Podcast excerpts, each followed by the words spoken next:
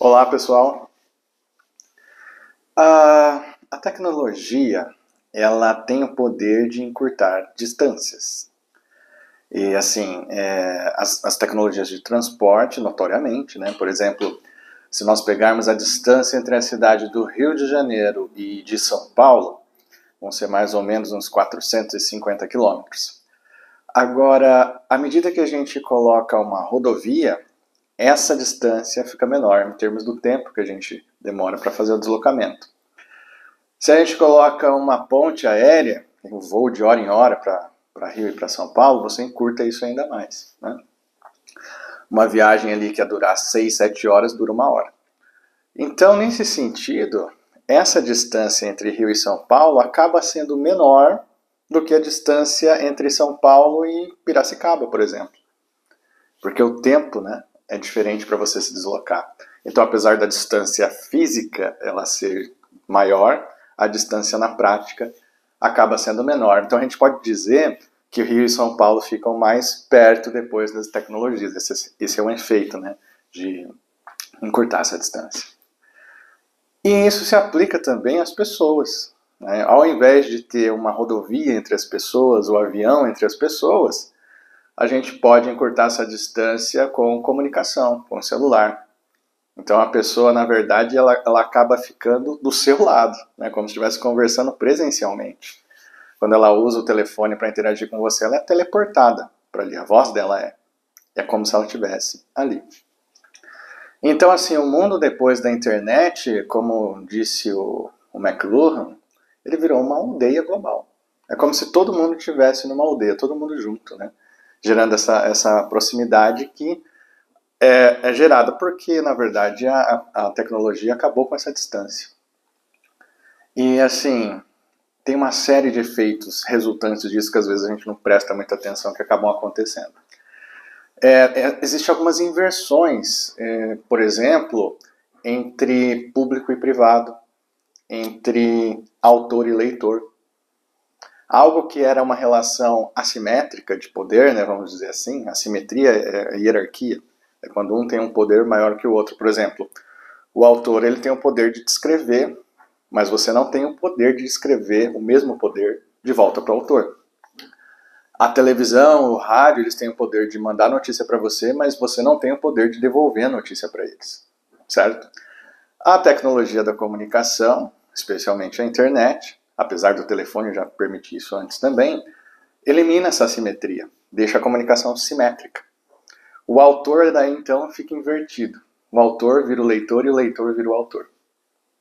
E na esfera pública, o público vira privado e o privado vira público.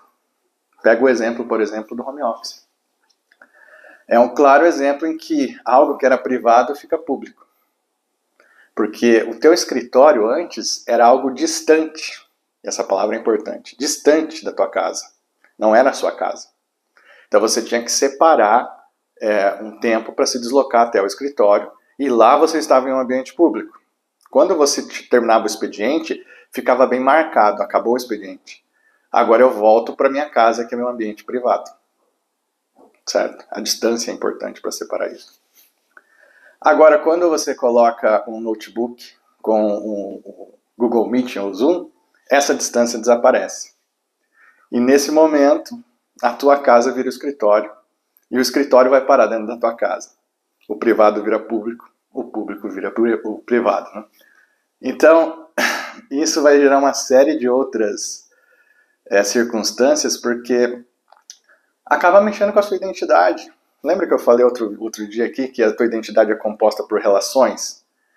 E aí você tem uma identidade privada, vamos dizer assim, o teu eu, e a, e a tua identidade mais relacional.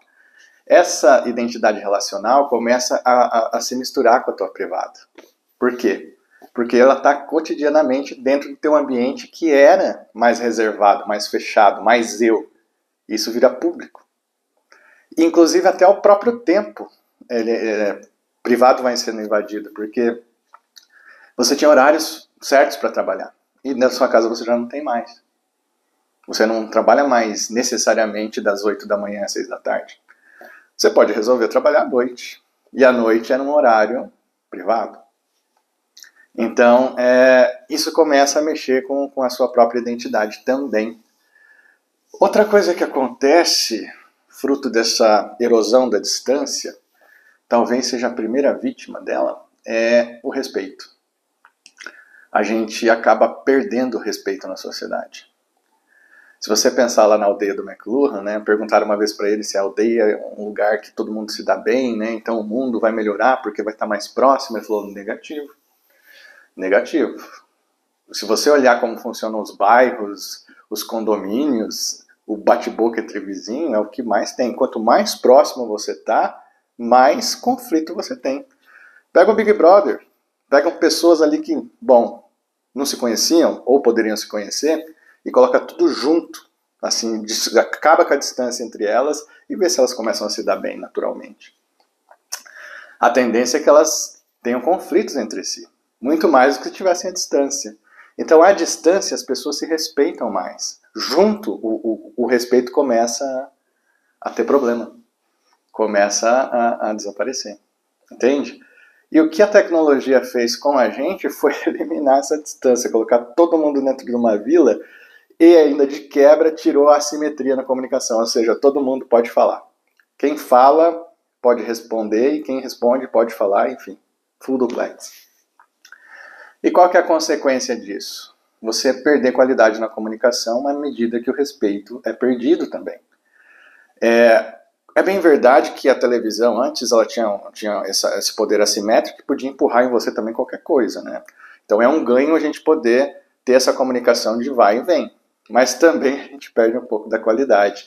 E esse poder de, de poder responder na, na, no mesmo momento que você é perguntado, ou criticar alguém no mesmo momento que ele expõe, por exemplo, no Twitter, frequentemente acaba em bate-boca, entende?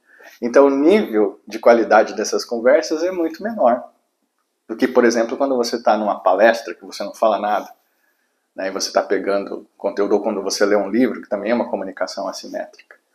Vira bate-boca. Né? A primeira vítima aí realmente é o respeito. E assim, quando a gente começa a ter uma, um ambiente em que todo mundo fala e fala instantaneamente o que está na cabeça, né? Ele não tem o tempo de parar e escrever uma carta. Esse, esse tempo de parar e escrever uma carta te faz refletir. Então a tua carta vai ter um conteúdo um pouco menos emocional. No WhatsApp, não. Você escreve ali na hora e já manda o que está na tua cabeça. Ou manda um áudio, né? E aí tem até a carga não verbal, vamos dizer assim, que é da emoção, né? Do tom da voz. Então, isso tudo contribui para a erosão do respeito na sociedade, da, da baixa reflexão, do impulso. Né? E isso vai corroendo também os nossos valores.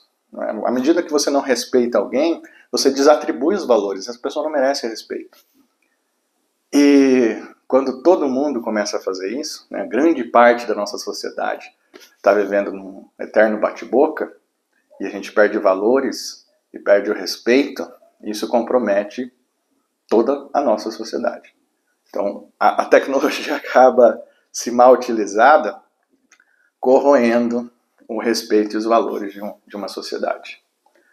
O que, que você acha que está acontecendo hoje? Se você concorda, se você discorda, como que você vê os ambientes de debate, de discussão e de construção de conhecimento na internet hoje? Eles estão produzindo ou destruindo valores, na sua opinião?